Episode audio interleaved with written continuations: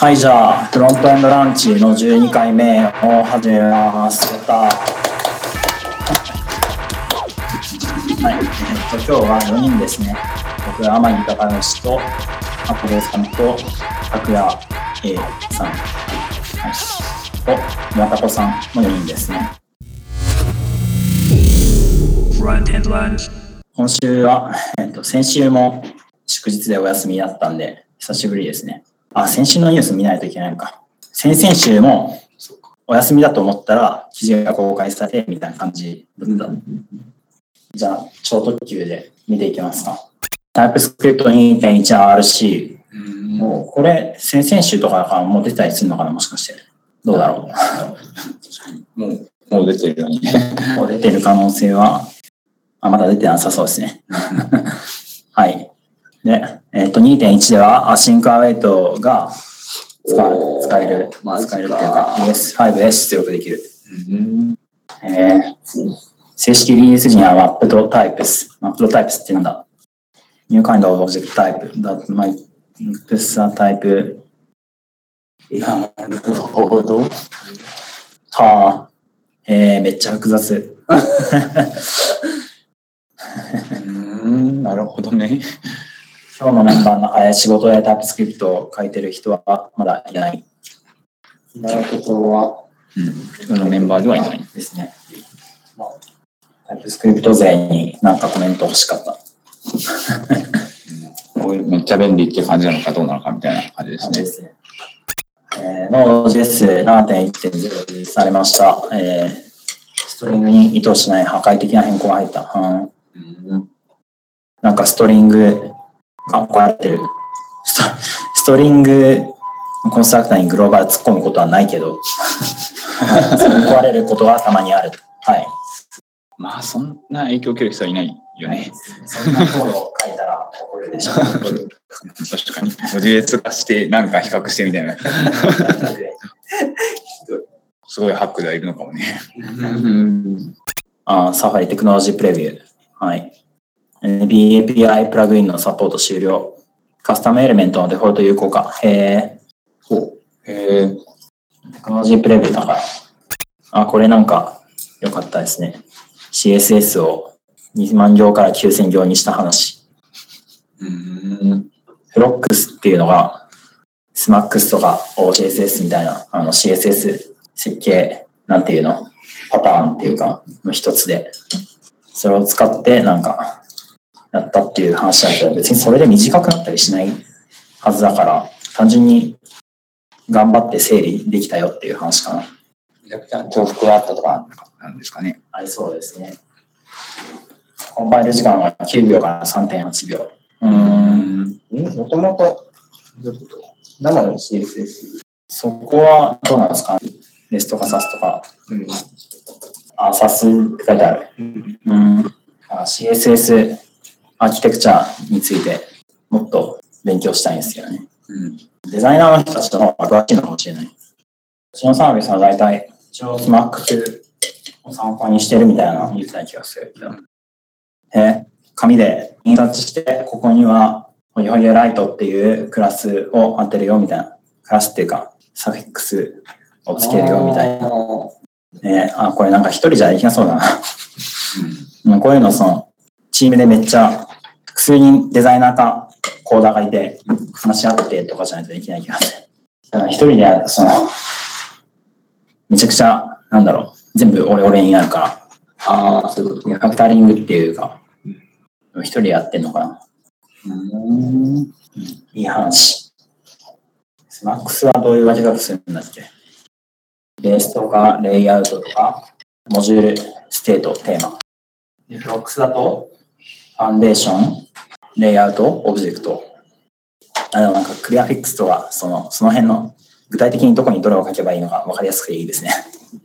SMACSS もだいだいぶ、なんか情報があるから、だいたいこういう感じで書けばいいんでしょって分かるけど、この前、ITCSS っていう、なんか、新しく提唱されてあるやつ試したんですけど、なんかどこにこれを書けばいいのかみたいな、全然わかんなくって、ITCSS を使うと、そのファイルのファイルっていうか CSS ファイルの先頭から後ろまで、あの小サイドの低い順に並んで、小サイドで踏まれることがなくなるよっていううん。売り文句なんですけど、結構難しかった。Settings Tools、Generic Base Objects、Components、Trumps、Trumps。Trumps っていうのは一番その詳細度高いやつで、みたいな感じで、で順番に書いていくよって感じなんですけど、はい、はいはいって感じ。なんか頭いいとできる、できそうだけど、難しいなと思っちゃいました。なるほど。本はあまりじゃなくて、その谷さんが書いた CSS 設計の教科書っていうのは、もう2年、3年くらい前のやつだけど、ずっと定番って感じですね。なるほど。エロの API はどう変わったか。API はもう本当にこう一部のファンがいて、ですね。なんかゲームとかで使われるみたいなのやったけど、使われてんのかな、ちゃんと。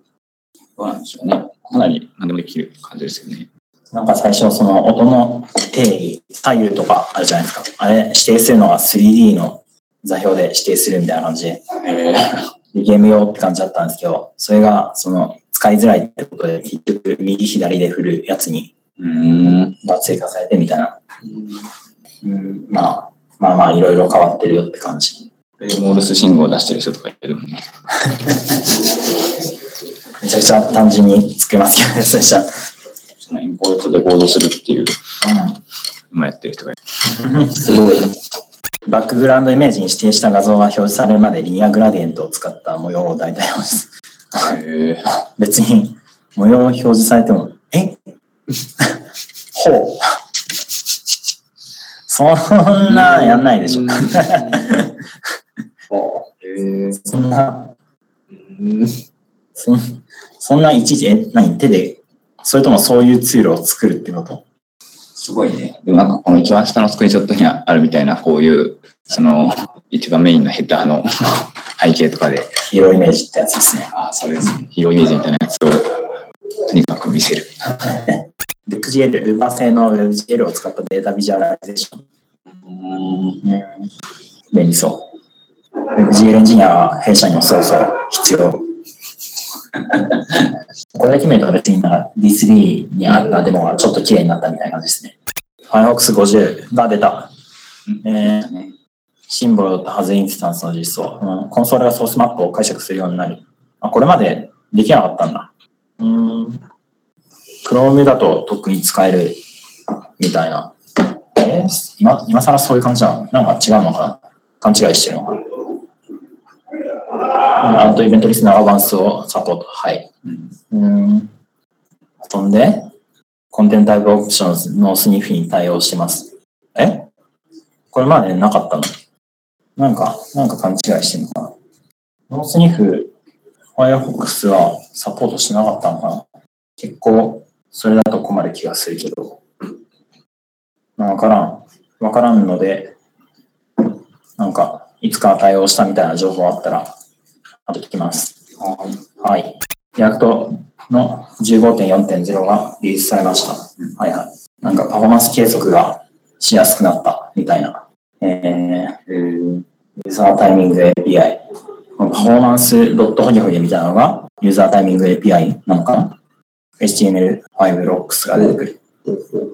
パフォーマンスになるだけ、その、なんか地獄を、マイクロ秒を取るときに使うみたいな、そういう感じでしたよね。そうですね。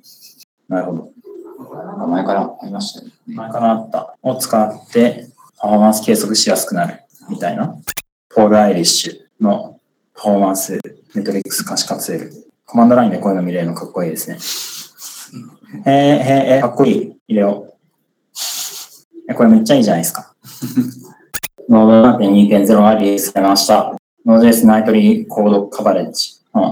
うん。うん。ね、Node.js V7 のベンチマークも含めた Node.js ベンチマークが数が公開されています。ラーニングヤンオフラインという記事では、ヤンを使ったオフラインインストールについて書かれています。あこれ、さっきちょっと読んでみたんですけど、めっちゃ手軽にオフラインミラーみたいなの作れて、NPM の。普段はキャッシュからインストールしたりするんですけど、キャッシュとは別にオフラインミラーを作って、それをなんか、その Git のリポジトリに含めたりすると、みんな同じところからインストールできて、しかも早いぞみたいな。早いし、オフラインで仕事ができるぞみたいな。で、ライブラリとかをパッケージに含めるかどうかみたいな議論が、ココアポジツでもあった。あ、昔からあるけど、そういう議論。あそうですね。宮田さんは含めていない。うん、含めている人が多いんですね。でもこれ、投票10個できが。しかもこの話題が気になって投票する人はちゃんと含めたりして気にしてる人が多いですけど、ああ。どうなんだろう。別に、ノードだと含めると、少なくとも NPM の時代は含めるめちゃくちゃだるいっていうイメージだったけどな。難しいですね。O でも含めたり含めなかったりっていう。大和とか、そうですね。含めてたか。うん。J3 インコ6周年イベント、300回記念イベント、1月15日。めでたい。じゃあ、ぜひ見に行きたいですね。で、で、死にゆくフラッシュに関する話をしたいな。前回、その、死にゆく、死にゆくっていうか、IE8 さようならイベントみたいな感じで。あ、これちょっと面白そうだった。Understanding JavaScript Micro Templating。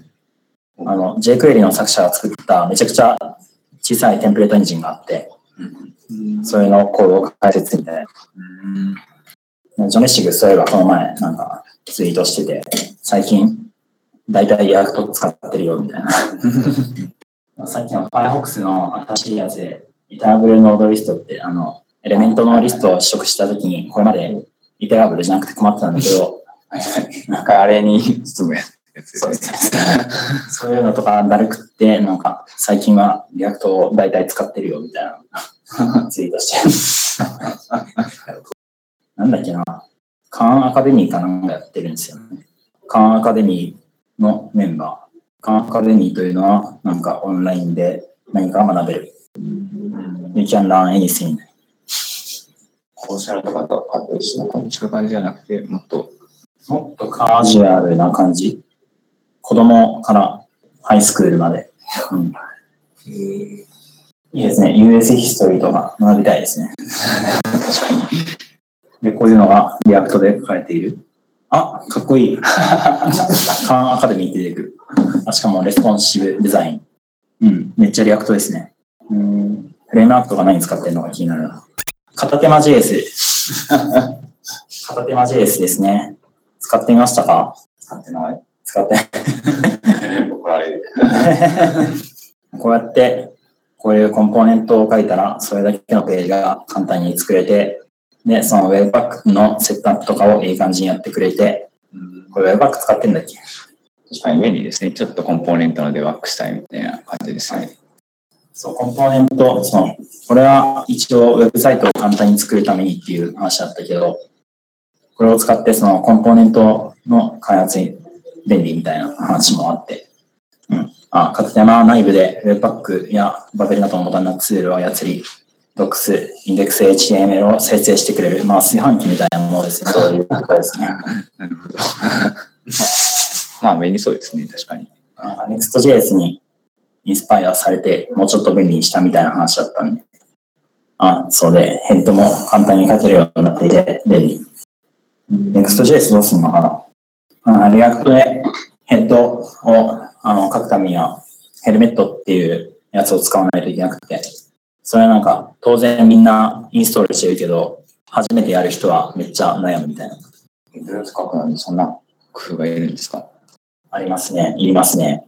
なぜそれはだってその、連打するときに、この、このビブに以下を、その、この要素で置き換えるみたいにするから、ヘッドを置き換える君は、別途、なんかこういうやつがないとうまくいかないんですよ。あ、そこ。ドキュメントの下にないからってことはい それ確かに。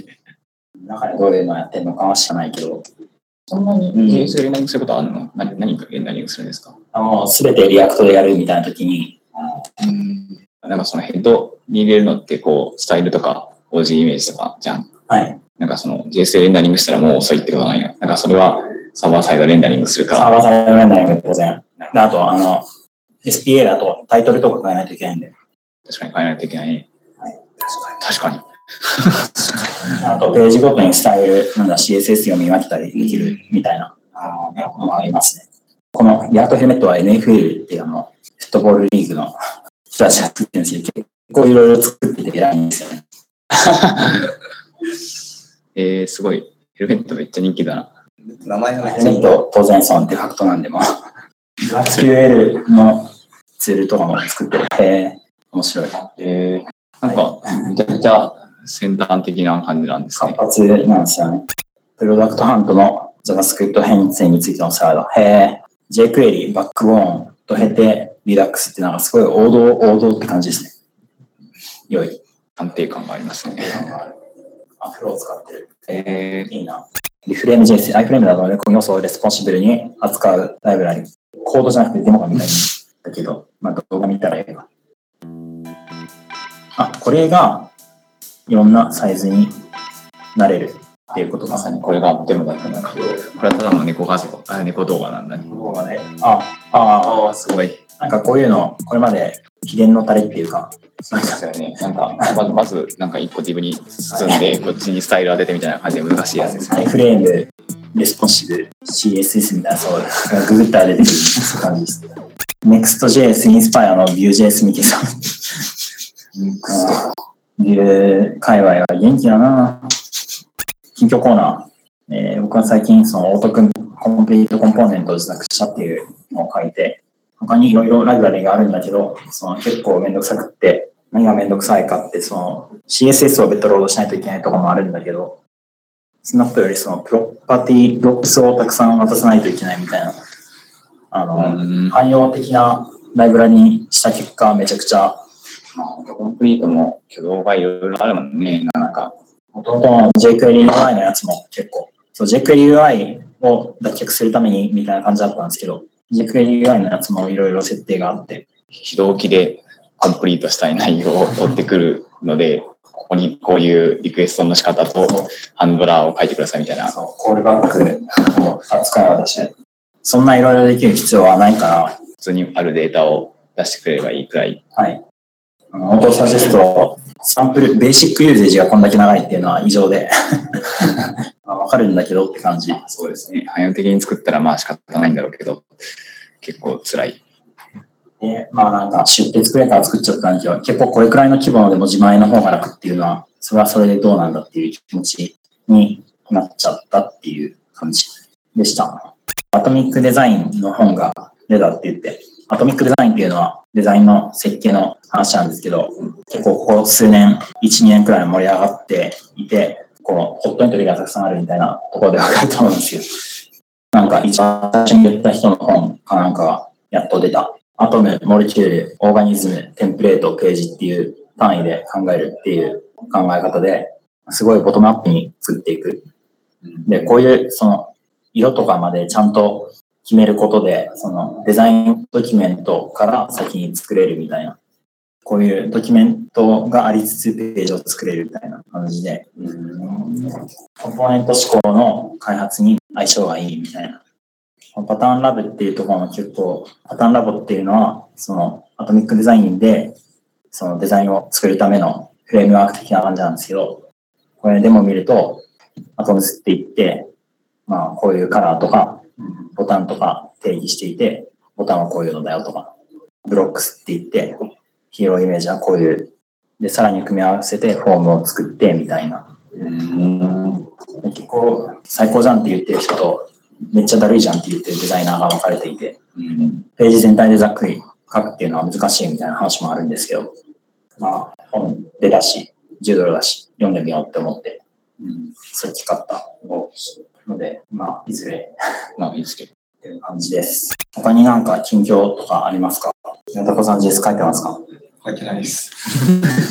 Angular 1は最後。うんさっきのデザインみたいなところって、今のうちのアプリチームだとどうしてるんですか？なんか CSS だと OCSS で書かれていますとかそういうのあると思うんですけど、そういうところのやりとりって別にデザイナーとはしない？デザイナーさんがボタンとかだったら、もうボタンの画像を作ってしまって、あとはそれをはめ込むみたいな、そういう作り方になってうん。で配置だけ、その右から何ピクセル、左から何ピクセル幅を分けて、残りのスペースにこのボタンをはめるみたいな、そういう指定の仕方を、今はエンジニアがやってます。このくらいにしてくださいっていうのはデザイナーさんから言われたりするんですか？はい。新しい画面とかはデザイナーさんに直接 iOS の画面を触ってもらって、うん。自分で納得のいく形にしてもらったりっていうのを最近は試みたりしてます。うん、そうなんですね。あ CSS とかよりぶっ壊れにくいのかな、デザインが。